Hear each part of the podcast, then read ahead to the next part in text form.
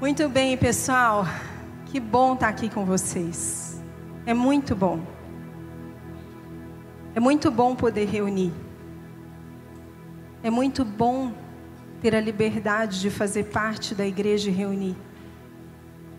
Sabe, tem algo no meu espírito agora e eu queria que você fosse anotando algumas coisas, porque a gente vai seguir aqui a palavra. Nós temos algo para entregar para você. Mas eu queria que você fosse anotando essas coisas. Um dia Deus me chamou e falou assim: Vocês não estão pedindo como devem. O que eu já coloquei dentro de vocês para que vocês conquistassem. E aí eu comecei a lembrar e comecei a escrever na hora no meu caderninho. E o Senhor me falava assim: agora pede, mas pede com fé. E a, foi a mesma impressão que eu tive no meu espírito. Isso faz algum tempo que aconteceu comigo, com a gente, que tava, estávamos eu e o Mar, numa reunião. E eu quero que você leve isso. A outra coisa que eu quero que você leve. Essas são aquelas coisas que eu creio que o Espírito está nos direcionando. Amém? E que a gente precisa aprender a valorizar e julgar para você saber se é de Deus, você precisa levar com você e colocar à prova. Amém? Mas para levar com você, talvez você precise anotar, porque senão você vai esquecer. O Dr. Don Lynch, que era um pai espiritual para a gente, muito maduro nessa área, ele faleceu. Ele dizia que uma das coisas mais características de alguém que valoriza a voz de Deus é quem anota o que ele traz de direção. E Deus vê isso como um reconhecimento para ele. Parece uma coisa boba, comum, né? Mulher geralmente gosta de fazer anotações. Mulher anota tudo, vocês já repararam isso? Mulher tem caderninho, homens geralmente não fazem muito isso. Mas o Dr. Don Lynch era um homem. E ele anotava tudo que Deus falava com ele. Amém. Glória a Deus por você, pastor Renato. Então, a outra coisa que eu quero te trazer é que você busque na sua memória coisas que você deve ser grato a Deus. Muitas vezes a gente anseia por uma atmosfera de milagres, mas muitas vezes o milagre acontece somente depois que a gente cria essa atmosfera. Muitas vezes Deus vem como um vento impetuoso e a gente não está esperando. Quem já se sentiu em momentos em que parece que você foi arrebatado? Que você estava fazendo alguma outra coisa e aí você é tomado por uma presença, você começa a chorar, ou rir, ou cai no chão, ou simplesmente você tem que parar tudo e se prostrar, porque a presença de Deus ela tem um peso, sabia disso? Ela tem substância. Quem já sentiu? Quem já passou por esses momentos? Agora, existem momentos que ele deseja ser atraído. E o que o Senhor falava no meu coração é que você precisa ser grato. E isso vai criar uma atmosfera de milagres na sua vida. A começar por hoje. É quase que como um princípio. Não é uma lei, mas é quase como um princípio. É quase que como um princípio, como se Deus estivesse dizendo assim: eu quero te dar mais, eu quero me manifestar mais, eu quero me tornar mais conhecido, mas eu preciso encontrar espaço no teu coração. Sabe? Eu preciso encontrar reconhecimento no teu coração para que eu possa me doar mais. Muitas vezes é o que acontece com a gente num relacionamento com alguém. Às vezes a gente se doa, se doa, se doa, mas não há reconhecimento. E aí o que, que a gente geralmente faz? A gente se afasta. Por quê? Porque não há retorno daquilo, mas a gente tinha mais para dar. Mas não havia fome, sede, vontade de receber mais. Entende isso que eu estou falando? Faz sentido? Deus precisa ver fome e sede no nosso coração. Quanto mais fome, mais sede a gente tem, mais a gente pode criar uma atmosfera onde o sobrenatural dele se manifesta. Bem? Eu e você precisamos de fome e sede. E a minha oração é que hoje você possa sair daqui mexido mesmo assim, que você saia daqui incomodado no bom sentido você saia daqui com um pouco mais de entendimento, para que a sua mente se renove e você possa acessar os frutos desse novo entendimento. Amém? A gente vai falar, a gente tem falado sobre Soso. É uma série de quatro semanas. Quem não veio a semana passada, nós falamos sobre salvação. Por quê? Porque a palavra soso, ela significa salvação, cura e libertação. Toda vez que Jesus falava de salvação, de cura ou de libertação, no original a palavra usada era sozo. Depois foi traduzido isso e foi separado. Mas sozo é uma coisa só, que contém três coisas. E uma das questões que nos atrapalharam a acessar as três coisas foi exatamente essa separação. E a gente vai falar um pouquinho disso hoje. Eu não sei se, eu não sei com você, mas quando a gente pensa em cura, parece algo simples, não parece? Do tipo assim, é só orar que vai acontecer ou não vai. Quando você pensou em cura, eu não sei se passou pela tua cabeça, gente, mas o que, que esse povo vai falar sobre cura se não for orar pelas pessoas e elas serem curadas? Porque parece algo simples e parece que a gente já sabe tudo sobre. Se eu te pedisse para pregar sobre cura, qual seria a tua mensagem? Pregar mesmo. E passagens, qual que seria quais seriam as ideias, os pensamentos que você traria para mim? A verdade é que pensar sobre cura é muito mais profundo do que a gente pode imaginar. E eu vou te dizer algo não para diminuir o que você tem feito de forma nenhuma, porque eu me incluo nisso. Mas o nosso pensamento sobre as coisas da Bíblia muitas vezes é muito simplista a gente acessa o entendimento e a gente logo se satisfaz. A gente acha que é aquilo lá. Mas para a gente acessar mais profundezas e mistérios e desfrutar mais ainda do que Deus tem, a gente precisa ter fome e sede para poder comer mais. Só come mais quem tem fome. Teoricamente. Tem gente que come sem estar com fome, eu sei. Quando a gente fala de comida natural, né? Mas e da comida espiritual? Está faltando fome para você? O que está faltando? Porque hoje é um dia de você pedir aquilo que só o sobrenatural pode trazer para você. Amém? Então, pensar em cura, e hoje o que eu pretendo trazer, gente, do fundo do meu coração, é a pontinha do iceberg. Eu não tenho a pretensão de falar, ah, tudo que eu vou falar aqui é tudo que existe sobre cura. Não, porque nem eu sei tudo que existe sobre cura. Mas o que eu fui buscar, e o que eu tenho orado, o que eu tenho estudado, é muito maior do que eu poderia ter imaginado. Existem muitas coisas que atrapalharam o nosso entendimento a respeito de cura. Um deles é essa fragmentação da palavra soso.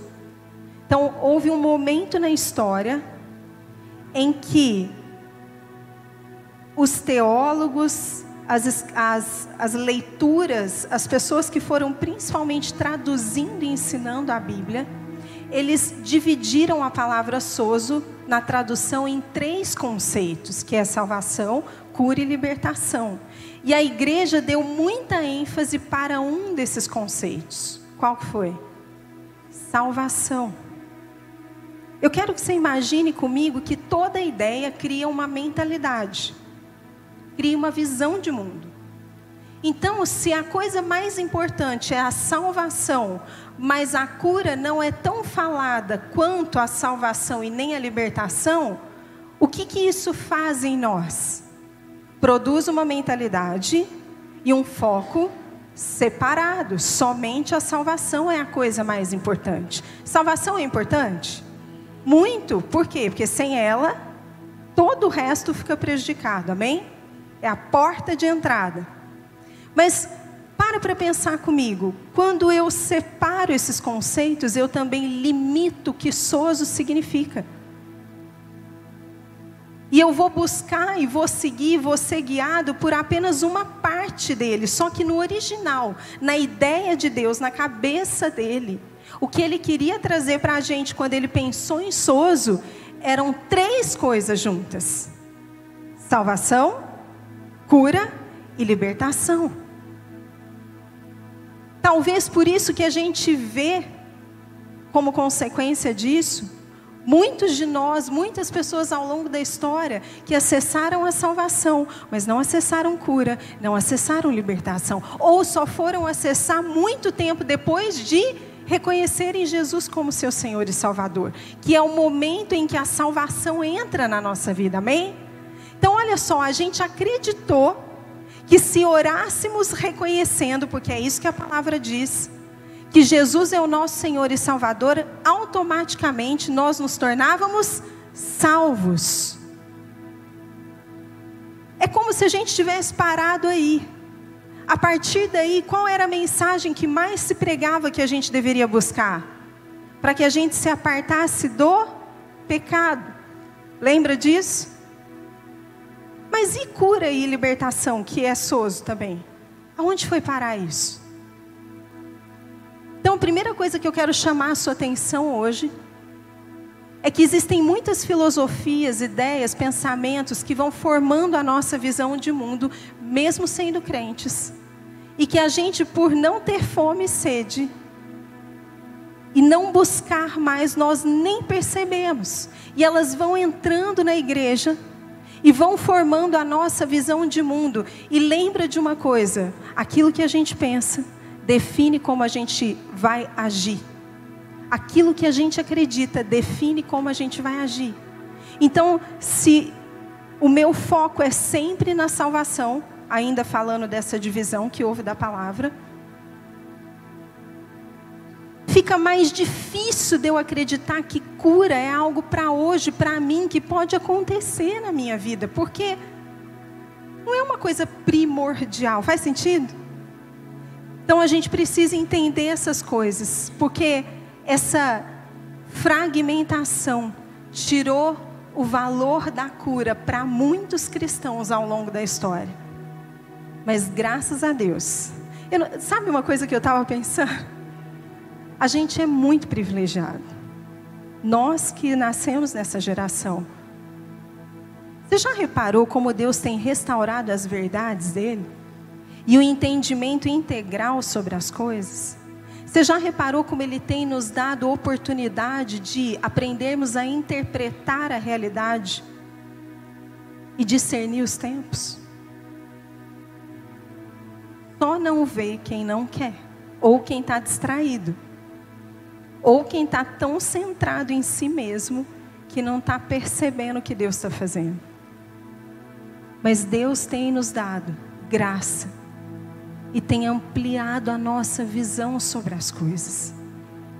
Isso é uma coisa que você deveria reconhecer e deveria ser grato, porque quanto mais grato, mais espaço você abre para que Ele deposite mais. Amém?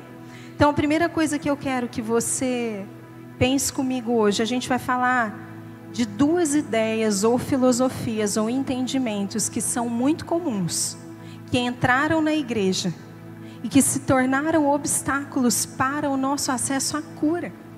E depois no final a gente vai falar sobre como criar um ambiente, uma atmosfera de fé, para a gente poder avançar nessa verdade, para a gente poder viver o sozo e não só a salvação. Amém? E a primeira ideia que eu quero te trazer é uma ideia que fala que Deus está no controle de todas as coisas. Quantos de nós temos essa cosmovisão? De que Deus está no controle de todas as coisas. Deixa eu te contar algumas coisas da história e depois eu vou discorrer um pouquinho sobre isso. Durante mais ou menos mil anos da história da igreja, a igreja acreditava que as doenças eram dadas por meio de demônios. Então, o pensamento central do crente era de que toda vez que alguém ficasse doente ou ficava doente, ele tinha que guerrear e lutar para vencer os demônios. Isso fazia com que eles entendessem que o tempo todo pessoas boas estavam sujeitas a coisas ruins e que a doença só sairia se eles conseguissem vencer a luta contra os demônios. Então as orações e a linha de pensamento era sempre com esse foco. As orações eram: Senhor, manda anjo para tirar essa enfermidade, manda anjo para curar esse doente, manda anjo para destronar esses demônios que estão na vida dessa pessoa. Concorda comigo que se a minha visão de mundo sobre doenças ela está pautada de que toda doença é um demônio e de que eu só consigo vencê-la se eu vencer o demônio. Isso forma uma visão sobre o que, como a cura opera? Depois desse tempo, passado mais ou menos esses mil anos, começou-se a criar uma outra visão de mundo. A ideia de que tudo estava no controle de Deus. Então houve uma mudança de mentalidade que era assim: bom, tudo está no controle de Deus, nada acontece se Deus não permitir. Então, se tem alguém doente, Deus está controlando isso. Se ele não curar, se essa pessoa não for curada, que podemos nós fazer? Sabe qual é o problema da mentalidade, dessa cosmovisão de que Deus está no controle de todas as coisas? O que passa na tua cabeça? O problema dessa cosmovisão é que ela nos coloca num lugar de passividade eu não vou fazer nada, não, não posso fazer nada, porque Deus está no controle de tudo. De que adianta eu fazer alguma coisa? Para que mudar o mundo se Deus está no controle de tudo, gente? Para que discipular as crianças? Ele está no controle de tudo. Ele que vai decidir o que, que vai acontecer com elas. Para que fazer culto? Deus está no controle de todas as coisas. Para que entrar nas esferas da sociedade? Para que formar líderes que vão influenciar? Se Deus está no controle de tudo, é Ele que faz as coisas acontecerem. Estão entendendo? Eu me lembro que há uns 15, deixa eu pensar, a gente tem 11 anos de igreja. Não, faz mais, uns 20 anos atrás.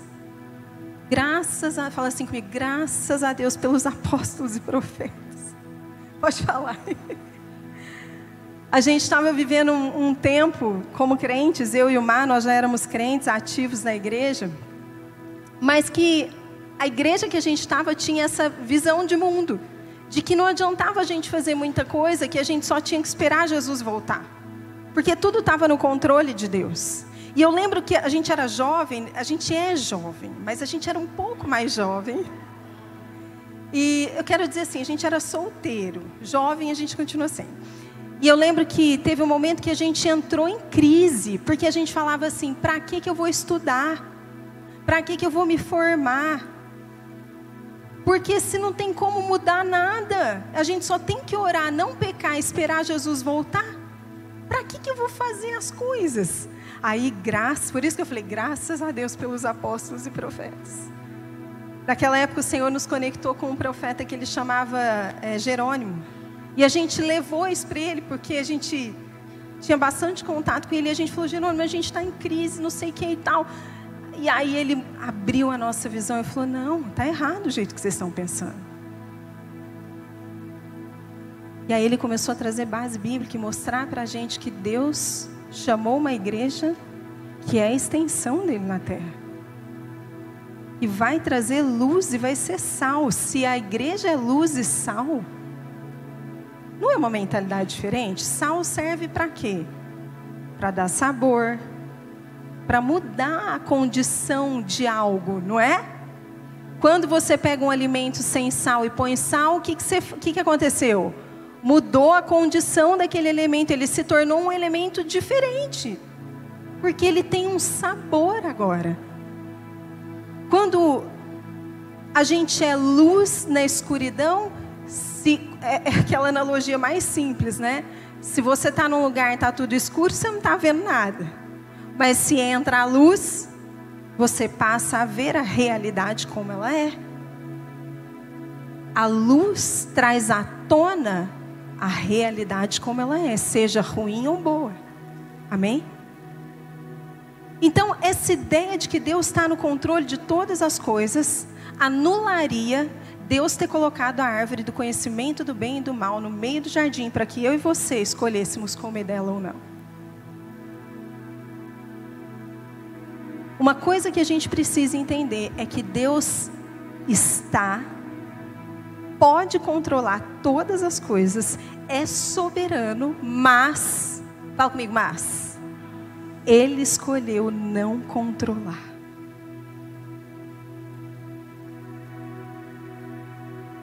Deus escolheu não controlar as coisas. Ele deixou a gente com autonomia. Só que, como Ele é um bom pai, eu estava falando isso com as crianças agora, que a gente teve aula do, do Power Kids.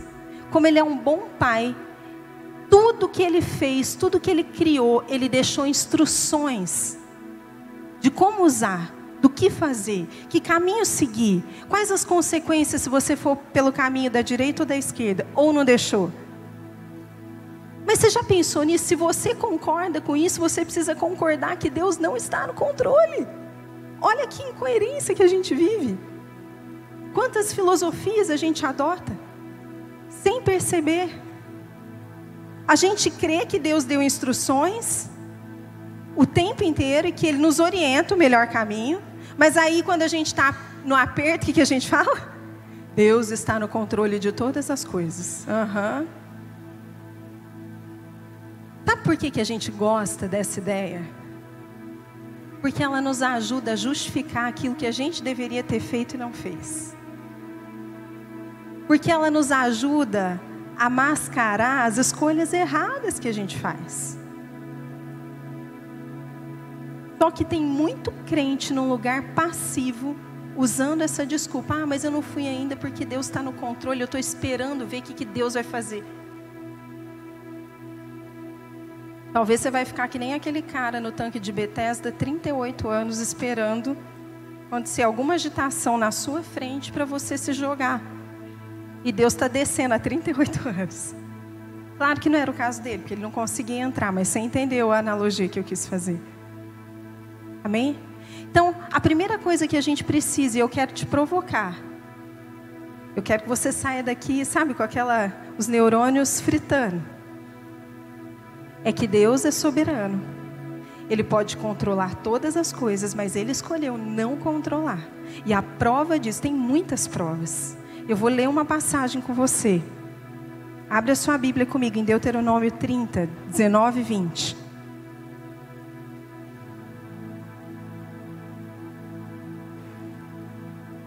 Hoje, invoco os céus e a terra como testemunhas contra vocês, de que coloquei diante de vocês a vida e a morte, a bênção e a maldição. Agora escolham a vida para que vocês e seus filhos vivam, e para que vocês amem o Senhor, o seu Deus, ouçam a sua voz e se apeguem firmemente a Ele. Essa é uma das várias passagens. Se Deus estivesse controlando cada coisa que acontece com a gente, como é que essa passagem teria sido escrita? Coloquei diante de vocês e você vai escolher a vida. E vocês vão me amar e os seus filhos vão viver porque vocês fizeram isso. Amém? Então, essa ideia precisa ser questionada. Por quê? Porque se Deus está no controle de todas as coisas, talvez eu não ore pela cura do jeito que eu preciso orar. Talvez eu não busque a cura do jeito que eu preciso buscar. Eu estava ouvindo uma história outro dia de uma mulher, ela era uma dançarina profissional. E um dia ela foi andar de moto e o pé dela ficou preso na roda de trás e ela teve um acidente muito grave no tornozelo. Foi tão grave que ela ficou com um buraco assim no tornozelo, literalmente. Teve que parar, tinha uma carreira super próspera assim, estava no auge. Ela teve que parar a carreira e ela era cristã, fez muitas cirurgias, N tratamentos, e ela orava, buscava cura e nada. Passaram-se 15 anos, essa mulher aparece num determinado culto, vira para o pastor que está pregando e fala assim: Deus me falou que se você orasse por mim, o meu tornozelo voltaria a funcionar. Ela andava só de muleta. E tratamentos e tratamentos e tratamentos. E aí o pastor pergunta para ela: o que, que aconteceu? E ela conta essa história. E eles oram. E um milagre criativo começa a acontecer. Às vezes o que as pessoas precisam não é de cura, é de um milagre criativo. Milagre criativo é quando não tem o órgão, a perna, a pele, o osso, e aí Deus vem e faz. E essa mulher não tinha um pedaço do tornozelo, ela tinha um buraco enorme. Tanto é que ela não conseguia andar direito. E aí eles oraram e eles começaram a ver, aos olhos nus, o tornozelo dela ficando normal. 15 anos esperando pela cura. Imagina se essa mulher acreditasse que Deus está no controle de todas as coisas. Depois do primeiro ano, ela teria desistido de buscar a cura. Porque ela teria se conformado com a situação dela. Entende isso? Ela teria talvez dito assim: Eu não vou mais orar, porque se faz um ano que eu estou orando e nada acontece. Então Deus não quer. Então eu preciso aceitar esse karma, que é a segunda cosmovisão que a gente vai ver. O segundo pensamento que é muito comum. E geralmente a gente adota, e daqui a pouco eu vou ler uma carta para você, é que a doença é um tipo de cruz que a gente tem que carregar. Então a gente pensa assim: bom, se eu estou doente, é uma doença muito ruim, e Deus não está me curando, é porque eu devo ter alguma coisa que eu preciso consertar alguma coisa que eu preciso aprender. E talvez eu tenha que carregar essa cruz o resto da vida até viver, até morrer. Esse pensamento também faz com que você não creia na cura, no sobrenatural de Deus. Mas nenhum desses dois pensamentos é a visão bíblica do reino. E esse segundo pensamento de que a doença é uma cruz que a gente tem que carregar, porque talvez a gente tenha feito uma escolha errada, a gente tenha feito alguma coisa ruim para alguém e a gente agora precisa aprender e pagar por isso. É um pensamento que geralmente usa três bases bíblicas para validar isso. Uma delas é o espinho na carne de Paulo. Muitas pessoas falam que o espinho na carne de Paulo era uma doença que ele tinha. Mas muitos teólogos contradizem essa visão, porque a palavra de Deus diz. Paulo fala que Deus tinha enviado um mensageiro de Satanás Lembra disso? Que era como um espinho na carne dele, que ele orou três vezes e Deus não tirou. Essa passagem tem a ver, sim, com Paulo manter o coração dele humilde diante das revelações profundíssimas que ele tinha recebido, mas não tem a ver com doença. Quando você vai estudar um pouquinho mais sobre isso, você vai descobrir no Velho Testamento três situações que a Bíblia usa a mesma expressão. E Paulo era um profundo conhecedor. Ele era praticamente um mestre da palavra, então provavelmente ele conhecia essas passagens de cor.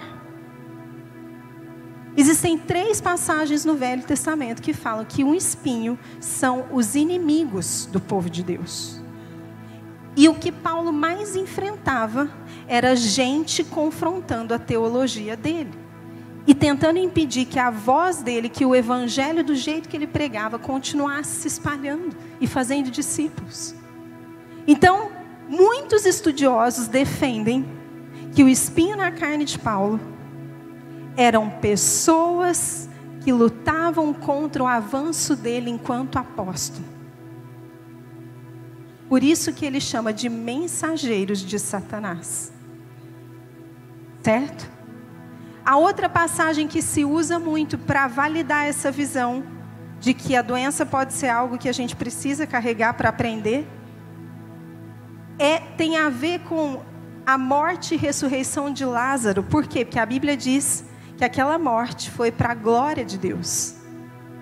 Mas a Bíblia não diz que havia uma doença em Lázaro que glorificava a Deus.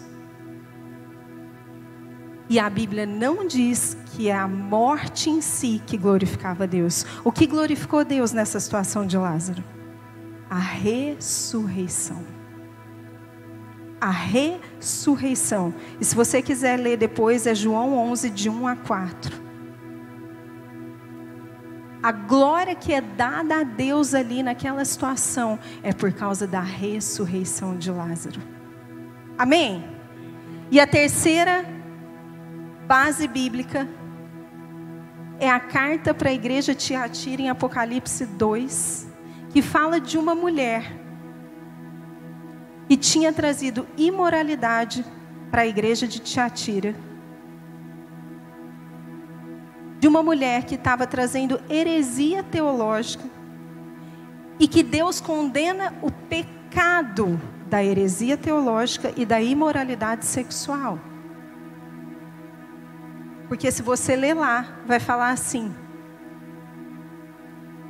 No verso 22 fala: 21. Dei-lhe tempo para que se arrependesse da sua imoralidade sexual, mas ela não quer se arrepender. Por isso vou fazê-la adoecer e trarei grande sofrimento aos que cometem adultério com ela, a não ser que se arrependam das obras que ela pratica. E depois você pode continuar lendo. Mas isso também tem a ver com o um entendimento profético, porque isso também é uma figura de um espírito que se chama Jezabel. Então, essa passagem não pode ser usada para dizer que Deus associa a doença à punição. Amém? Deus não pune, gente. Tudo que o homem colheu, desde a história antiga até depois de Jesus, é consequência de uma escolha que ele fez e que Deus avisou antes dele colher. Avisou inclusive o que iria acontecer se ele comer, se ele agisse por aquele caminho. Deus não age por punição. Me dá uma passagem bíblica, eu te desafio. Deus traz correção. E correção é diferente de punição. Correção significa alinhamento quando a gente vai corrigir alguém algo, significa que a gente está trazendo essa pessoa, seja o nosso filho, para o lugar que essa pessoa deveria estar, tá. para o jeito, entende isso? Então Deus ele nos alinha muitas vezes de volta ao caminho, só que isso dói. Por isso que o apóstolo Paulo usava um termo grego, que era um termo usado na medicina, para quando um osso se quebra e o médico vai lá e o que, que ele faz muitas vezes? Para pôr o osso no lugar de novo, ele faz um alinhamento e às vezes ele até. É como se ele desse uma quebradinha. Pois a Laura explica melhor para vocês que ela é médica. Mas entende? Então ele usou essa palavra para falar de alinhamento. Porque vai doer. Quem já quebrou algum braço ou perna aqui? E doeu, sofreu. A Sara já quebrou, eu lembro disso. Mas eu não fui junto. Deixei Marcelo ir. Na hora do alinhamento do osso. Para depois pôr o gesso. Porque o osso precisa ser alinhado para depois pôr o gesso. Senão ele vai calcificar errado. Entende? Por isso que às vezes Deus dá quebradinha no ser. Mas é melhor que seja assim do que você fique calcificado errado. Então nós precisamos construir uma visão de mundo de acordo com o Evangelho. Eu vou ler para você algo que era muito comum no século XVI na igreja, principalmente na igreja da Inglaterra. Mas o que, que isso tem a ver com a gente? A Inglaterra foi um dos países que mais discipulou as nações. Com certeza isso chegou até nós de alguma forma. Existia um livro, na maioria das igrejas, que eles chamavam de livro da oração, que falava assim: Quando alguém estiver doente, a notícia será dada ao ministro da paróquia. Ele indo até a casa do doente dirá: Ouça-nos todo-poderoso e misericordioso Deus e Salvador Estenda a sua bondade a este servo que está sofrendo com a enfermidade. Santifica. Nós lhe pedimos em tua correção paterna para que ele e sua sensação de fraqueza possa acrescentar força à sua fé e seriedade ao seu arrependimento. Se for da sua vontade restaurá-lo, que ele possa levar o restante da sua vida em seus termos e para a tua glória. Se não for, dê-lhe graça para que ele possa aproveitar sua visitação para eu depois, para que depois que essa vida tiver acabado, ele possa morar contigo na vida eterna através de Jesus. Ou seja, se a pessoa verdadeiramente se arrepender, suportasse a doença com paciência, rendendo graças a Deus, isso já era lucro. Isso é uma visão bíblica de mundo, de como olhar para as doenças. Isso ficou anos e anos na igreja como a oração a ser feita quando alguém ficava doente. Se Deus quiser, Ele pode, mas se Ele não quiser, a gente se conforma. E talvez você esteja perguntando assim, tá, mas então quando a gente ora e Deus não cura? O fato de quando a gente ora Deus não cura, te dá o direito de parar de orar? Existe alguma passagem na Bíblia que diz para você assim: quando você orar, se a pessoa não for curada, não ora mais, porque Deus não quis curar aquela pessoa. Existe? O que, que a Bíblia fala sobre cura, gente? Por que, que Jesus nunca ensinou na Bíblia o que fazer quando você orar por alguém e essa pessoa não for curada? Por que, que ele nunca ensinou sobre isso? Porque ele nunca passou por isso. Porque todo mundo que ele orou, ele curou. Ah, mas eu não sou Jesus. Calma, calma, nós vamos chegar lá. Nós vamos chegar lá. Vamos falar então como criar uma atmosfera de fé. Se você estiver anotando aí, não é para dormir com essa música, essa música é para criar uma atmosfera de fé. Dá uma cutucada aí no teu irmão, ainda mais essa luzinha. Jesus amado. Vamos lá, como criar uma atmosfera de fé? Primeira coisa, desenvolvendo uma teologia correta a respeito de cura. Gente, a Bíblia é cheia de relatos do sobrenatural. Tem muitas outras cosmovisões que não dava para trazer, por isso que eu te falei, é só a ponta do iceberg. Vou deixar só uma aí para você pensar. Uma delas é de que os sinais e maravilhas não precisam acompanhar a gente. Não é verdade? Mas vamos lá. Atos 4, 33. Fala assim: com grande poder, os apóstolos continuavam a testemunhar da ressurreição do Senhor Jesus, e grandiosa graça estava sobre todos eles. Eu quero que você guarde essas duas palavras: poder e graça estava sobre eles. Atos 19, 11 e 12. Fala assim: Deus fazia milagres extraordinários por meio de Paulo. De modo que até lenços e aventais que Paulo usava eram levados e colocados sobre os enfermos estes eram curados de suas doenças e os espíritos malignos saíam deles. Deixa eu quebrar mais uma cosmovisão sua aqui. Quando a gente lê uma passagem dessa, qual é a nossa tendência? É a gente pegar os lenços, orar por eles e sair encostando lenço nas pessoas que estão doentes. É ou não é? Quem já fez isso? Ninguém vai levantar a mão, né? Quem falou que isso é uma lei estabelecida por Deus? Isso foi algo que Paulo recebeu para fazer. Não existe nenhuma outra passagem que fala sobre isso com outra pessoa. Quando nós pegamos um, o que eu vou te ensinar que são princípios. Quando nós pegamos um princípio e transformamos ele em lei, nós criamos o quê? Uma teologia uma religiosidade. E a gente não deixa espaço para Deus operar de forma diferente. Outro dia uma pessoa perguntou para a gente, mas como é que eu sei diferenciar uma pessoa religiosa de um crente que não anda por religiosidade? Talvez um caminho para a gente entender religiosidade. A religiosidade é quando eu idolatro as tradições. Ou quando eu transformo um princípio numa regra, numa lei, e eu digo assim: Deus opera exatamente desse jeito, e se eu não ver Ele operando exatamente assim na sua vida, então não é Deus que está fazendo.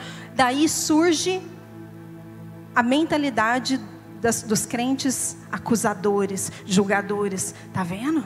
Está vendo a vida daquela pessoa? Está vendo que aquilo não acontece na vida daquela pessoa? Está vendo que ele não prospera? Está vendo que não sei quê? Por quê? Porque essa pessoa é religiosa, ou seja, ela estabeleceu uma lei a respeito de algo, uma crença que se tornou uma lei, e que se Deus não operar exatamente nas medidas daquilo que ela definiu, então aquela pessoa está em pecado, aquela pessoa não ouve Deus, aquela pessoa precisa ser julgada. Ou quando a gente pega coisas que Deus criou, que devemos lembrar, que devemos praticar, que são tradições valiosas, e transformamos Deus somente naquilo. E Deus é aquilo exatamente, Ele não pode fazer nada além daquilo, porque se Ele fizer, ou a gente pegar o que Deus falou para a gente que era para aquele tempo e a gente continua fazendo para o resto da vida. Talvez Deus te fale assim: pegue o seu lenço que você enxugou o seu suor hoje, enquanto você estava orando, e leva para curar as pessoas. Mas quem falou que é para você começar a vender o seu lenço depois? Quem falou que é para você pegar outros lencinhos e passar o seu em cima deles e falar, gente, vai usando aí, porque agora todos os lenços estão ungidos? a não ser que Deus tenha te falado isso. Isso se torna muito mais uma crença mística do que algo dado por Deus. Eu me lembro uma vez que a gente estava orando com um grupo por um terreno e aí chegou alguém não, porque a gente precisa enterrar uma Bíblia nesse terreno, porque se a gente enterrar a Bíblia e orar e não sei o que, esse terreno vai ser nosso. E eu olhei e falei, gente, de verdade, eu falei, Deus falou para enterrar a Bíblia? Não, porque a gente tem que fazer atos proféticos. Sim, a gente tem que fazer atos proféticos daquilo que Deus nos direciona a fazer. Mas estava muito nítido assim que era uma coisa só do ato profético, porque estava na moda fazer ato profético naquela época. E aí eu falei, gente, podem ir, eu, eu não vou porque eu não vou conseguir estar com vocês no coração. Eu não vou porque eu vou, vou me sentir fazendo algo que não é para fazer. Um dia a gente estava num retiro e montamos as salas proféticas. Aí colocaram uma música de soaking no fundo. Eu falei: Não, peraí, para, para, desliga essa música. Falei: Não, a gente não precisa da música. Existem momentos que há uma direção. Mas cuidado para não transformar o que deu certo numa lei. Tanto é que Jesus não fez nenhuma cura igual a outra. O que nós devemos nos preocupar então? Fala assim comigo, em viver os princípios. É um princípio curar os enfermos? É. Pastor Marcelo sempre fala disso. Deus nunca pediu para a gente orar pelos enfermos. Jesus falou assim: vão e curem os enfermos. O que também é uma mentalidade diferente. Mas nós vamos chegar lá, amém? Glória a Deus, em nome de Jesus. Nós vamos chegar lá.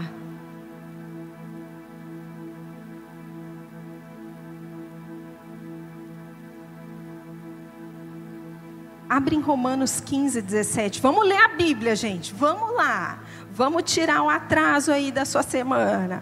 Romanos 15, 17 a 19 fala assim: Portanto, eu me glorio em Cristo Jesus em meu serviço a Deus. Não me atrevo a falar de nada exceto daquilo que Cristo realizou por meu intermédio em palavra e em ação. Gente, tem muita coisa aqui. Não me atrevo a falar de nada exceto daquilo que Cristo realizou por meu intermédio em palavra e em ação. tem uma chave aqui para a gente, a fim de levar os gentios a obedecerem a Deus pelo poder de sinais e maravilhas e por meio do poder do Espírito de Deus. Paulo cria piamente de que Deus usaria ele. E também existe uma coisa que é assim: muitos de nós falamos que cremos no poder dos milagres para curar as pessoas, nós oramos pelas pessoas, mas quando a gente está doente, alguém vem orar por nós, a gente não acredita 100%. Aí eu fiquei pensando, como é que é isso, Senhor? Como eu posso acreditar que o outro pode ser curado, mas eu de fato não acredito que eu posso ser? E, gente, eu não estou trazendo aqui se a pessoa ou se você vai ser curado, são assuntos separados. Uma coisa é você crer e orar. Outra coisa é o que vai acontecer. Amém? A palavra diz que o justo vive por quê? Pelo quê? Pela fé. Você precisa andar em obediência. Sabe por quê? Porque não depende de mim, de você. Não somos nós que curamos, queridos. É o Espírito de Deus que tem poder para curar. Por isso que quando o Espírito de Deus me traz uma palavra de conhecimento, me traz uma impressão, me traz, me, me usa como um instrumento para curar alguém, eu não deveria me gloriar. Eu não deveria nem dar bola, eu não deveria nem fazer questão de falar que fui eu que orei. Porque não sou eu que faço as coisas, é Ele. A gente é só o canal, mais nada. O poder não vem de nós, vem dele. Ele tem o poder. Ele é o Todo-Poderoso. Ele provoca sinais, maravilhas, milagres criativos. Amém? E talvez essa seja, inclusive, uma visão, uma mentalidade que eu e você precisamos desenvolver para poder nos tornarmos mais disponíveis para que Ele possa nos usar. Se eu creio que é Deus que tem o poder, se é Ele que faz, eu não estou nem aí se eu oro por alguém essa pessoa não é curada. Isso não me faz diferença, porque eu não preciso provar nada a ninguém, não tem a ver com o meu valor, entende isso? com Ele. É Ele que decide quem Ele vai curar e quem Ele não vai curar e por que Ele não vai curar. E eu não tenho nem que ter a pretensão de achar que Ele tem que me contar por que, que Ele não vai curar. Porque Ele não tem nada. Gente, Deus não tem a obrigação de falar nada para gente. Ele fala porque Ele ama, porque Ele escolheu ser nosso amigo, nosso Pai. Mas não venha cobrar Deus alguma coisa. Quem somos nós para cobrar de Deus alguma coisa? A criatura cobrando o Criador. Está errado. Amém? Então, a visão de mundo que nós precisamos cultivar.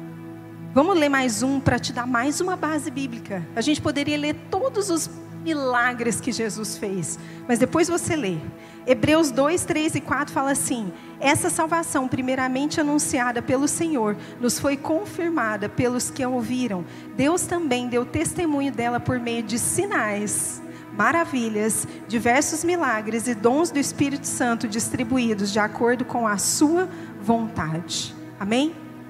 A segunda coisa que a gente precisa para poder desenvolver uma cosmovisão sobre cura, de acordo com a visão bíblica, de acordo com o reino de Deus. Fala comigo assim, a gente precisa de fé e graça. Em Hebreus 11, 6, se você quiser abrir aí, fala que sem fé é impossível agradar a Deus. Pois quem dele se aproxima precisa crer que ele existe e que recompensa aqueles que o buscam. Olha que tem uma visão de mundo aqui muito clara. Aqueles que creem que ele existe e que recompensa aqueles que o buscam. Outra passagem, eu vou ler bem rapidinho para a gente discorrer na fé e na graça e começarmos a caminhar para um final. Mateus 9, 22 fala: Voltando-se Jesus, a viu e disse: Ânimo, filha, a sua fé te curou. E desde aquele instante aquela mulher ficou curada. Mateus 29, 29 fala: E ele, tocando nos olhos deles, disse: Que lhe seja feito segundo a fé que vocês têm. Opa, peraí que a gente está vendo uma relação aqui de fé com milagres. Faz sentido? A outra passagem, Marcos 11, 23. Eu lhes asseguro que se alguém disser a este monte, levante-se e atire-se no mar, e não duvidar em seu coração, ou seja, se tiver fé, mas crer que acontecerá o que diz, assim lhe será feito. Aonde há fé, as coisas acontecem. Fala aí comigo, aonde há fé, as coisas acontecem. Lugares que tem mais pessoas de fé, mais coisas acontecem.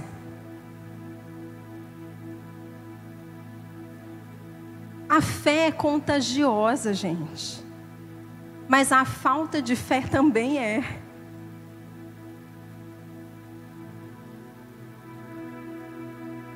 A fé precisa ser nutrida. Eu quero que você pense comigo numa analogia. Imagina que você decidiu, oh glória, podia ser verdade isso, Senhor, ter uma vida saudável. Ai, Senhor, toca no coração desse povo. Para ter uma vida saudável, quais são as duas coisas principais que você deveria adotar no seu dia a dia, no seu estilo de vida? Uma alimentação saudável Atividade física regular, porque também fazer atividade física de vez em quando não vai adiantar nada. Para ter uma vida saudável, você precisa se alimentar bem e fazer atividade física regular, não é? Eu poderia dizer que eu, que eu tenho uma vida saudável se alguém me perguntar se eu como comida saudável ou uma boa comida de vez em quando e vou na academia duas vezes por mês? Não, por quê? Mas eu fui na academia, gente. Eu comi só fruta ontem. Só ontem. Por que, que eu não poderia dizer que eu tenho uma vida saudável? Porque eu não tenho um estilo de vida saudável. Faz sentido? A fé também precisa de um estilo de vida. Não tem como você ter uma vida de fé se o seu estilo de vida não nutre a sua fé. Fé precisa de estilo de vida. E você já sabe, né? De cor e. Tem alguém que é novo na igreja aqui? Tá? Ok.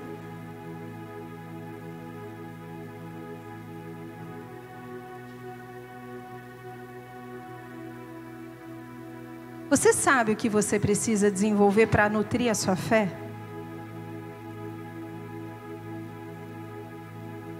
Não adianta querer que os milagres aconteçam se você não tem um estilo de vida que nutre a fé, porque os milagres acontecem mediante a fé. Eu preciso desejar, eu preciso querer, eu preciso acreditar. Por isso que muitas vezes Jesus chegava para um doente e falava assim: O que você quer que eu te faça? Era quase que como se ele estivesse dizendo assim: Eu quero ter certeza sobre o que você está esperando de mim. Porque, de verdade, gente, todo milagre carrega consigo uma responsabilidade. E na maioria das vezes nós não queremos responsabilidades. Uma pessoa que está doente há muito tempo, impossibilitada, e de repente ela é curada, o que, que vai acontecer com a vida dela? Vai mudar completamente. E a mudança traz consigo responsabilidades. Sabia disso? Fala assim para a pessoa que está do seu lado: toda mudança traz consigo novas responsabilidades. Por isso que muitas vezes nós não queremos mudar, sabia disso? Porque nós não queremos novas responsabilidades. Então, se você quer avaliar por que, você não consegue mudar, porque você vai arrumar um monte de desculpa e justificativa. Mas na maioria das vezes a gente não quer responsabilidade. Só os adultos gostam de responsabilidade. Então a gente precisa Lembra disso, a fé é contagiante, mas a falta de fé também. Se você quer ter mais fé, você precisa andar com pessoas que têm fé. Porque se você ficar andando com pessoas que não têm fé, vai acontecer uma de duas coisas. Qual que é? Ou você vai se tornar alguém sem fé, ou elas vão se tornar alguém com fé. Mas qual que geralmente você está propenso? Você é uma pessoa que geralmente tende a se moldar pelo ambiente ou tende a ser o moldador do ambiente? Quem é você na vida? Alguém que gera fé nos lugares ou alguém que extrai a fé dos lugares? Você é alguém que sempre reclama, sempre vê o lado ruim das coisas? sempre vê defeitos, defeitos na igreja, defeitos nas pessoas, defeito na vida, você é alguém que extrai a fé. Mas você é alguém que vê esperança, que vê solução, se você é alguém que olha para os problemas, mas sempre acha que a solução é maior do que eles, você é alguém que tem fé. E você é alguém que muda as atmosferas, que muda os ambientes o melhor lugar é ficar do seu lado. Porque Deus, quando, se Deus olhasse para a gente, olhasse para o mundo, e Ele visse só coisa ruim, Ele nunca teria dado o filho dele.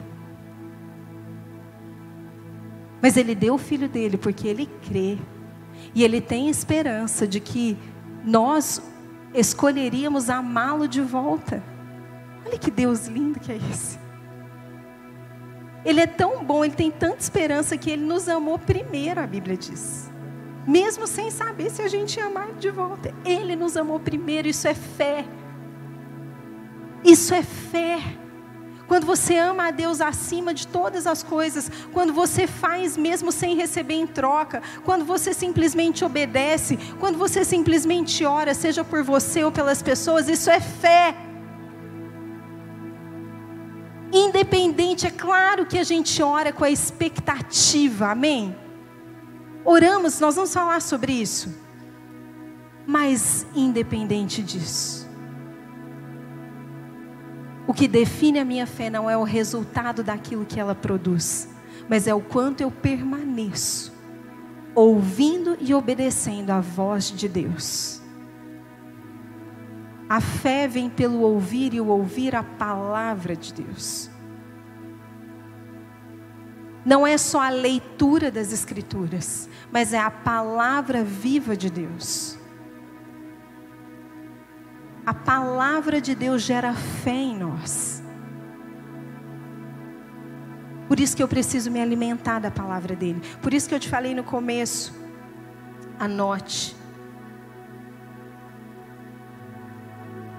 Por isso que o salmista fala em Salmo 1: como é feliz aquele que não segue o conselho dos ímpios, não imita a conduta dos pecadores, nem se assenta na roda dos zombadores. Ao contrário, a sua satisfação está na lei do Senhor e nela medita dia e noite. Ele é como árvore plantada à beira de águas correntes, dá fruto no tempo certo e as suas folhas não murcham, e tudo que ele faz prospera, porque ele está no ambiente certo. Porque a fé contagia mas a falta de fé também contagia. Amém? Por último, e a gente vai orar. Não se mova fora da graça de Deus. Um dos princípios mais importantes que a gente precisa aprender é sobre a graça. Em Romanos 12, 3 fala: Pois pela graça que me foi dada, digo a vocês Ninguém tenha de si mesmo um conceito mais elevado do que deve ter, mas pelo contrário, tenha um conceito equilibrado, de acordo com a medida da fé que Deus lhe deu. Vai para o verso 6, 5. 6. Temos diferentes dons, de acordo com a graça que nos foi dada. O dom da cura, queridos, ele é um carisma a palavra dom no grego significa carisma. O termo usado era carisma. E carisma significa presente ou graça, ou expressão de graça. Deus deu o dom de cura para alguns. Mas ele também fala que nós devemos orar pelos enfermos. A Bíblia também diz isso. Por isso que nós oramos. Amém? A expressão da cura só pode acontecer pela graça dele. Por isso que eu e você precisamos da graça dele, e isso nos deixa num lugar de humildade, de saber quem nós somos de verdade. Isso é maravilhoso porque nos mantém num lugar de autoconsciência, de realidade, de saber que é por Ele que nós fazemos. Amém? É Ele que opera em nós. E eu vou terminar o Randy Clark. Eu quero te contar isso. Ele, ele conta num, num dos livros dele que durante 20 anos a cura não era uma norma do ministério dele. Que só depois de 20 anos que ele adotou a cura como uma norma, como um estilo de vida dele, como uma visão de mundo sobre a cura. E ele fala que ele tinha um, quando ele adota, que ele vai então buscar o desenvolvimento dele, ele tinha um mentor que falava assim para ele: enquanto você não orar por 200 enfermos, você não vai ver a cura se manifestar. E ele fala que ele ensina isso na escola dele. Por que, que você está desanimado? Você já orou por 200 pessoas que estão doentes? Ah, eu orei, mas eu orei lá, as pessoas não foram curadas. Se você se move pela frustração ou por não ter visto o milagre acontecer, você simplesmente corta a possibilidade do poder de Deus acontecer. 200 pessoas, depois que você orar por 200 doentes, aí você vai começar a ver. E a gente julga o poder de Deus pela quantidade que a gente pode ver. E ele fala que quando ele vai para um culto, ele espera 10% de cura. Quando é muito grande, ele espera 20, 30. Já aconteceu de ter 80%. Mas ele não está preocupado com isso. Ele está preocupado em fazer aquilo que é para ser feito. Amém? E nós precisamos disso. E a última coisa eu quero te contar uma história. Então, só antes, lembra comigo: fé e graça. Primeiro, teologia correta. Depois, fé e graça. Há muitas passagens que a gente pode estudar sobre isso, sobre como nós precisamos da graça. E para tudo há uma medida de graça. E a terceira coisa é compaixão. Compaixão e amor. Não tem como o sobrenatural. A gente ensina isso no profético, inclusive. Não tem como o sobrenatural de Deus se manifestar em nós ou por meio de nós, se o amor não for o veículo. Se eu não buscar o coração de Deus, sabe quando a gente fala assim, o profético é o coração e a mente de Deus conectado conosco? O que, que é o coração e a mente de Deus conectado com você? O que, que é o coração de alguém conectado com você? Outro dia eu estava aconselhando uma mãe e um pai, e eles com dificuldade do filho responder. E à medida que eles contavam, ficou muito claro que não havia conexão de coração entre eles. As pessoas que você quer que te ouçam vão te ouvir se elas estiverem conectadas ao seu coração. Nós precisamos aprender a nos conectar com o coração de Deus. É isso que é o elo, é isso que é o centro das coisas para que ele possa fluir por meio de nós. Então, tinha uma moça e eu vou a gente eu vou ministrar a você sobre compaixão e amor, te contando uma história. Amém? Uma história verídica. Havia uma moça que era uma prostituta e ela inclusive tinha dois filhos de relacionamentos que ela teve, mas ela também tinha sido abusado por vários homens. Ela tinha sido estuprada algumas vezes. Era uma mulher muito ferida, muito. E ela entrou numa igreja um dia, num culto. E no meio do louvor, o Espírito Santo falava assim para o pastor desse culto: aborto, aborto, aborto. E essa palavra ficava na cabeça dele: aborto, aborto, aborto. E aí ele perguntando, resumindo, quando ele entra, ele fala assim: Deus está me falando que tem alguém aqui que fez um aborto e Ele quer te perdoar e te restaurar. E essa mulher ficou com muita raiva. Ela levantou da cadeira e foi embora. Passou um pouquinho, sei lá, alguns minutos, ela volta, chama o pastor do lado e fala assim: Eu quero saber, eu quero saber quem te contou, quem te falou que eu fiz aborto. Por que, que você está falando isso? E ele, ele assim: Não, ninguém me falou. Tipo, foi Deus que me falou e mas ele só falou porque ele te ama e ele quer te restaurar, ele quer te perdoar. Não, não é. E ela não acreditava. E ela discutindo, e o pastor fala que demorou um tempo até ele conseguir acalmar ela e convencer ela de que era Deus que estava falando, que ninguém tinha contado para ele. Ela estava tão ferida, tão ferida. Essa mulher, anos atrás, depois de sofrer os abusos, ela tinha ido para uma igreja com os dois filhos. E aí, um dia ela estava perto do banheiro e ela ouviu duas senhorinhas falando assim, cochichando, ah, e agora? O que, que vai ser da nossa igreja? Você viu? Tem até prostituta aqui agora. Deus me livre, não sei o que é isso, vai queimar o nosso filme. Essa foi uma das experiências ruins que ela teve. Depois ela foi num grupo caseiro, tipo Connect que a gente tem, e uma pessoa foi estender as mãos para orar sobre ela. E ela reagiu, já falou: Não me toca, nunca, nunca encoste o dedo em mim. Por quê? Porque essa mulher estava muito ferida. Só que ninguém sabia. Isso foi na igreja anterior. Então ela passou por essa experiência num connect.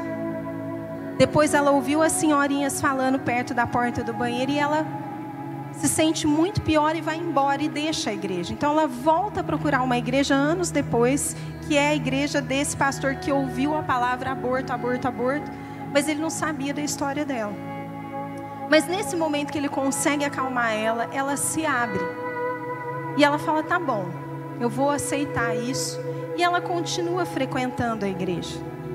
Essa mulher, ela era cega de um olho. Um dia, uma das irmãs da igreja terminou o culto, dá uma carona para ela até a casa dela. No meio do caminho, do nada, ela começa a gritar. E começa a falar: Eu tô vendo, eu tô vendo. O olho que ela era cega, ela foi curada instantaneamente, de repente. E aquilo mexe tanto com ela, tanto com ela. Até então ela não tinha reconhecido Jesus, não tinha entregue a vida dela, ela estava num processo. Que aí depois ela volta, ela encontra o pastor, né, chama ele para conversar. E aí ela reconhece Jesus, faz a oração, é salva, ele já marca um batismo. E ele fala que até aquele momento ele olhava para ela e ela tinha uma barriga muito grande. E na cabeça dele ele falava assim: gente, será que eu falo agora sobre essa gravidez ou não? Porque ele queria entender como estava a situação dela para poder ajudá-la. Mas ele falou: não, não vou falar nada não, porque ela ainda, né? Ela pode ser que ela fique reativa, como das outras vezes, ainda era muito cedo. E ele resolve não comentar, fingir que ele não estava percebendo nada. Aí ela vai para o dia do batismo, é batizada, sai da piscina, passa alguns minutos, ela começa a gritar e chorar e corre atrás do pastor. E ela abre a calça assim, e a calça dela tá super larga. Sabe quando você usa uma calça muito grande, fica um espação assim? E ela vira para ele e fala assim: Pastor, no meu batismo eu acabei de ser curada. Essa mulher tinha um monte de tumores aqui na região abdominal. E eles eram tão grandes que parecia que ela estava grávida. E ela foi curada instantaneamente quando ela desceu as águas. Essa mulher recebeu o sozo de Deus. Ela foi salva, curada e liberta. E esse pastor, em nenhum momento, deixou de acolher, mesmo com aquela história destruída. Mas ele tinha fé que Deus podia fazer algo sobre a vida dela. E por causa da fé dele, foi uma junção de coisas. Consegue perceber isso? Por causa da fé dele, do acolhimento daquela igreja, aquela mulher permaneceu na igreja. E primeiro foi curada do olho, depois reconheceu Jesus e foi liberta de tumores malignos. Fora a restauração do destino dela. Esse mesmo sozo está disponível para mim e para você. Está disponível para mim para você. Eu queria que você ficasse de pé comigo. Nós vamos orar.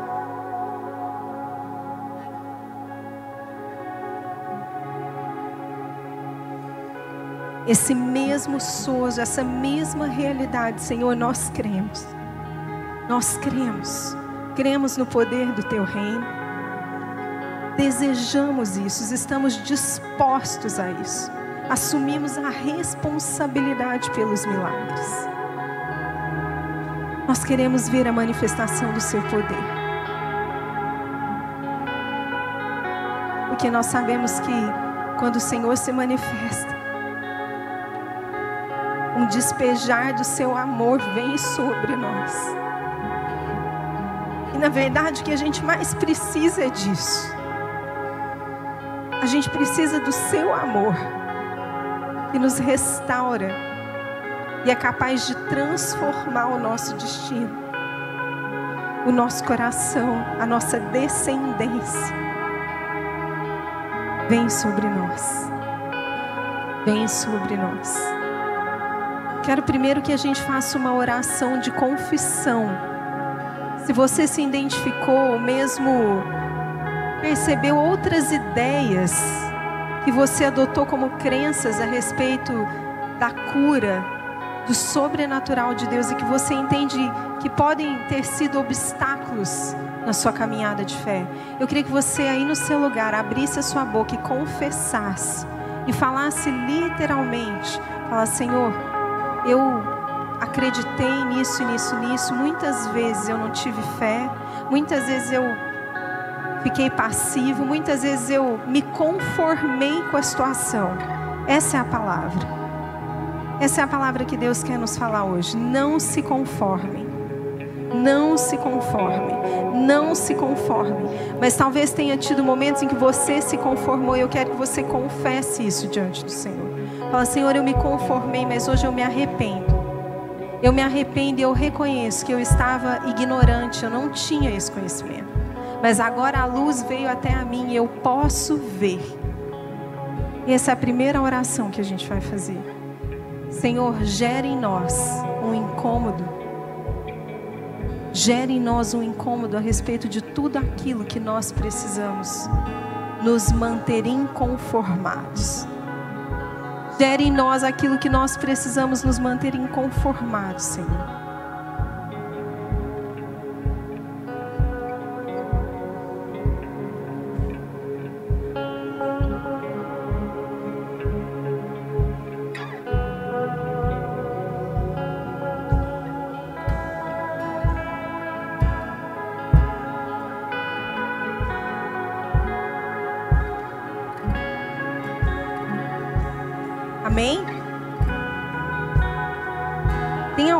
Que precisa de cura física? Não importa quantas vezes você já recebeu oração. Levanta sua mão. Todas as pessoas que precisam de cura física, vem aqui na frente, por favor.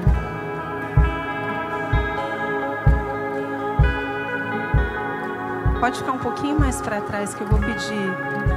Nós vamos orar por vocês.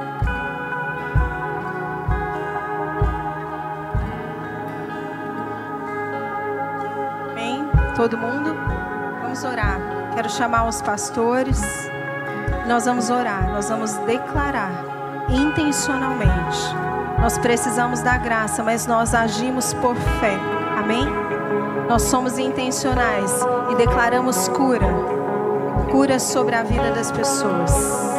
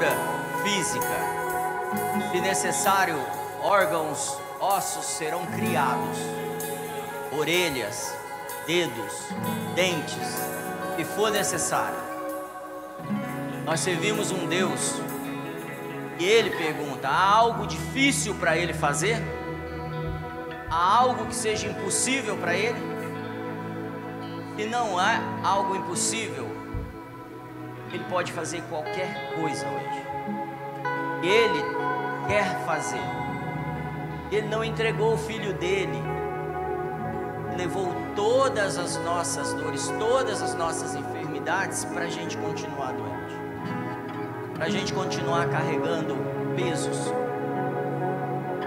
Eu vi muita gente sendo curada só porque liberou perdão, só porque tomou uma decisão.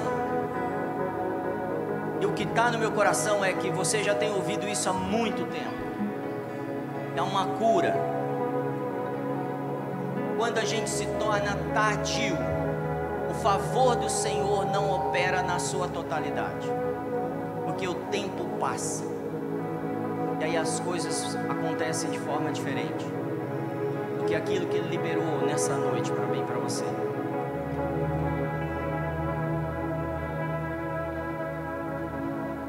Um dia, doze espias subiram para uma terra prometida para espiar a terra.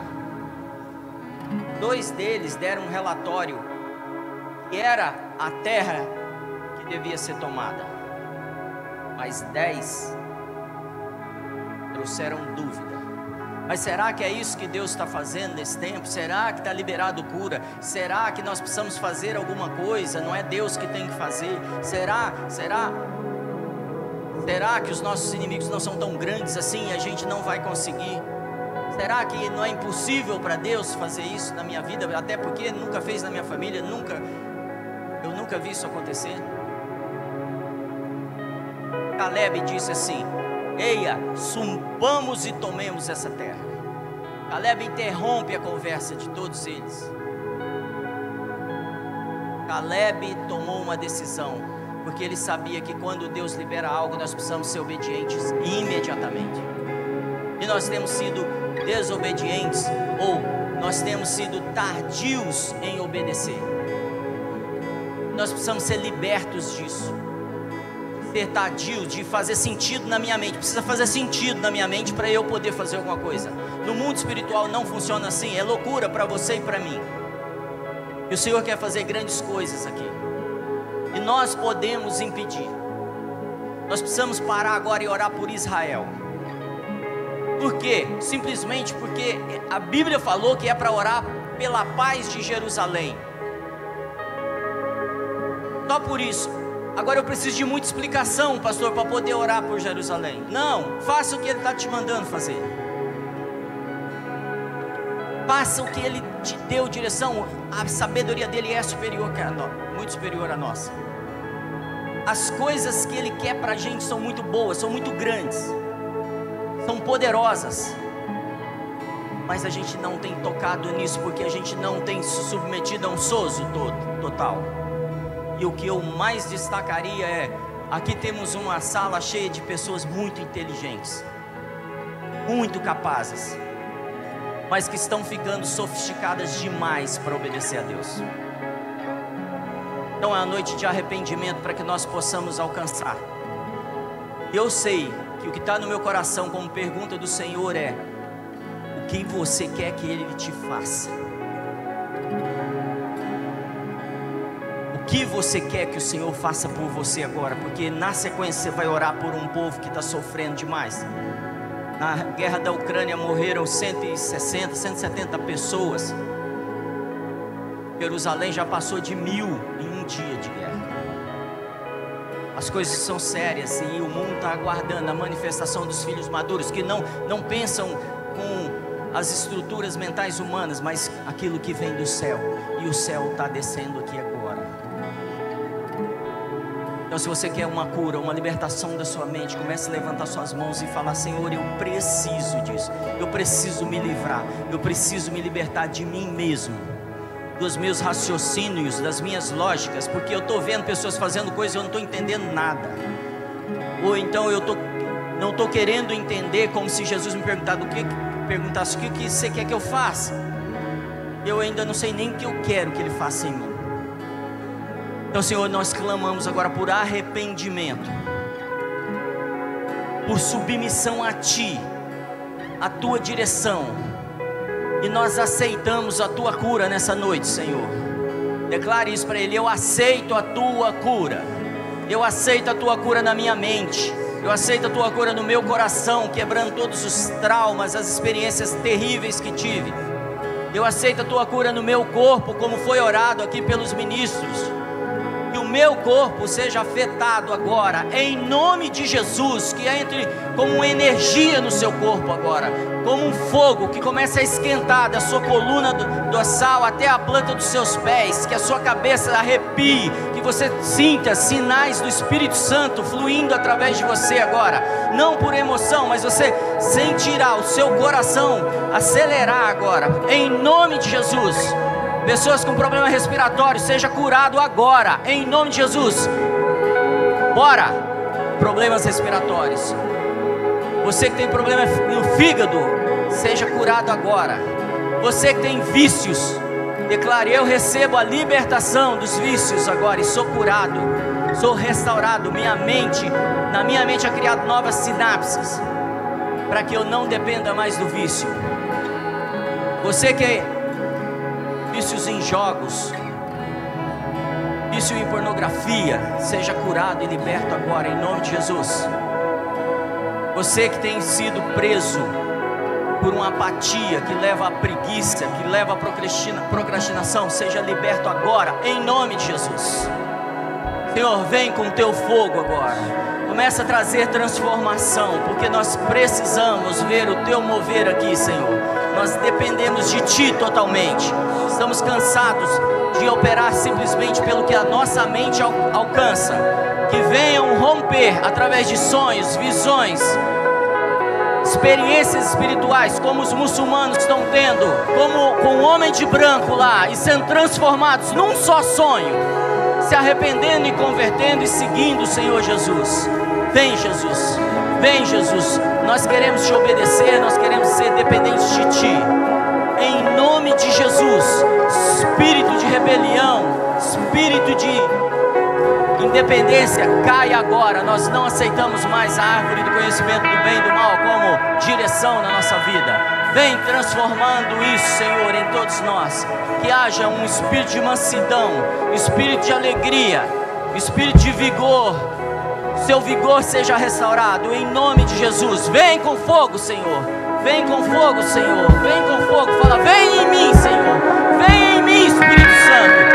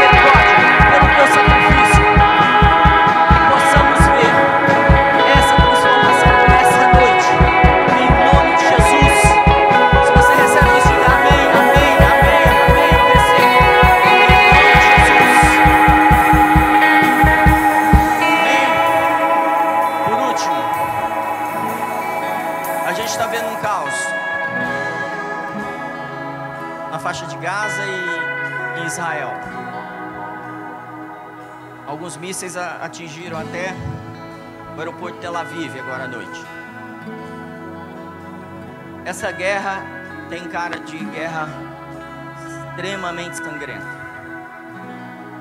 Quem é mais velho viu algumas coisas muito violentas, se você acompanha a história mesmo.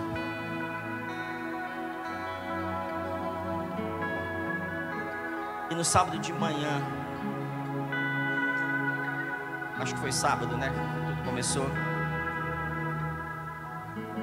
Eu vi os primeiros acontecimentos logo que aconteceu, assim, eu estava na internet e vi o, as notícias. Eu passei um dia muito terrível. Daquele momento para frente eu passei um dia muito terrível. Eu falei o tempo todo assim, minha mente está afetada, eu estou emocionalmente afetado com isso, eu não estou entendendo o que está acontecendo. Porque eu imaginei assim, Israel vai responder e acabou essa história e, e tudo bem, mas eu estou muito afetado. E, e, as horas foram passando e no fim do dia, meu, no meu espírito, eu senti uma resposta, tipo assim, não são suas emoções, é o teu espírito. Porque o mundo espiritual está sendo sacudido. Muita coisa está se movendo na terra. Nós precisamos nos posicionar realmente como igreja você tem dúvida,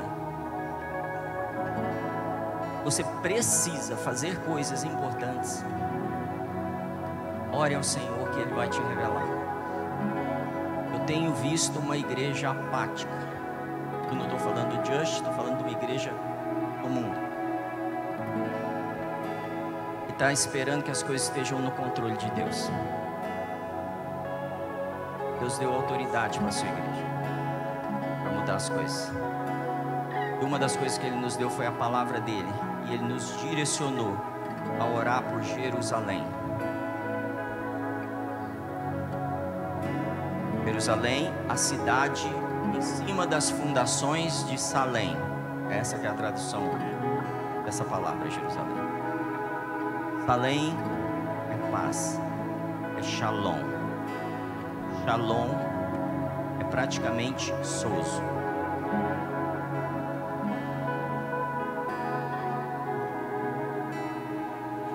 Nós vamos orar por Jerusalém. Nós vamos ser muito específicos. A Bíblia nos diz para orar pela paz em Jerusalém. A segunda parte nós vamos orar pelas vidas que estão sendo afetadas lá na Ucrânia, na África, em tantos lugares, na Colômbia,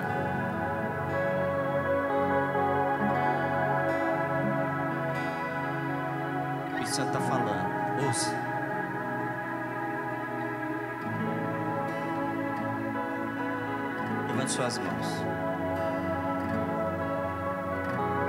Pai, em unidade nós obedecemos a tua direção, a direção da tua palavra, porque a tua palavra nunca vai passar, ela não mudará e ela não passará céu e a terra passarão, mas as tuas palavras não passarão. No Salmo 122, tu nos dá direção para orar pela paz na cidade da paz, em Jerusalém. Por isso nós declaramos paz em Jerusalém. Nós declaramos paz sobre aquela terra, sobre aquela cidade. Nós declaramos paz, completa paz, completo Shalom, completo Salém. Em nome de Jesus, que eles sejam cobertos pelo teu espírito de paz. Pelo príncipe da paz eles sejam alcançados. Que os governantes daquela cidade sejam tocados por ti, Senhor, para tomar as decisões corretas. Em nome de Jesus, que cada área de autoridade do exército, político, da religião, todos recebam o príncipe da paz para tomar as suas decisões a partir de agora. Em nome de Jesus, nós oramos por aquelas pessoas oprimidas na faixa de Gaza, que são objetos de, de manipulação, massa de manobra, estão sendo enganados por homens maus. Nós declaramos salvação sobre esse povo, salvação sobre Palestina salvação sobre Jerusalém, Israel, e que os homens maus sejam confundidos nessa noite, Senhor. Que eles se enganem, que eles se traiam, que eles caiam, mas que os, as crianças, os jovens, os velhos indefesos, Senhor, sejam protegidos pelo Senhor dos exércitos, aquele que não tomba, aquele que não falha, aquele que nunca errou. Em nome de Jesus, nós liberamos palavras de paz sobre todo esse povo. Sobre todo lugar que há guerra, Senhor, que comece a haver a mudança necessária feita pelo Teu Espírito e que haja a manifestação do conhecimento da Tua igreja, do plano para a Tua igreja, para cada um deles, ó oh Pai. Nós cremos em milagres, nós vimos países inteiros serem mudados, transformados por causa do Teu Evangelho. Então nós liberamos naquele lugar um Evangelho de paz. A partir de agora, que as religiões começam a se confundir comecem a cair e que venha um renovo, um vigor e um espírito de vida para eles e não de desesperança. Em nome de Jesus. Amém. Amém.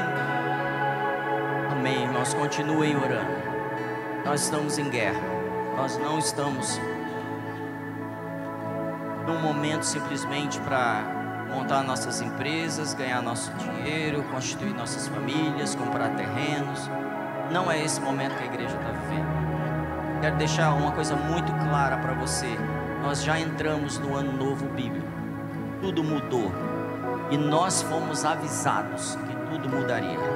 E que tudo que plantamos no ano passado colheríamos nesse ano, não mais para frente. Então, se você busca algo do Senhor, comece a semear agora semeie com lágrimas e você vai colher com alegria. Mas não seja tardio em obedecer.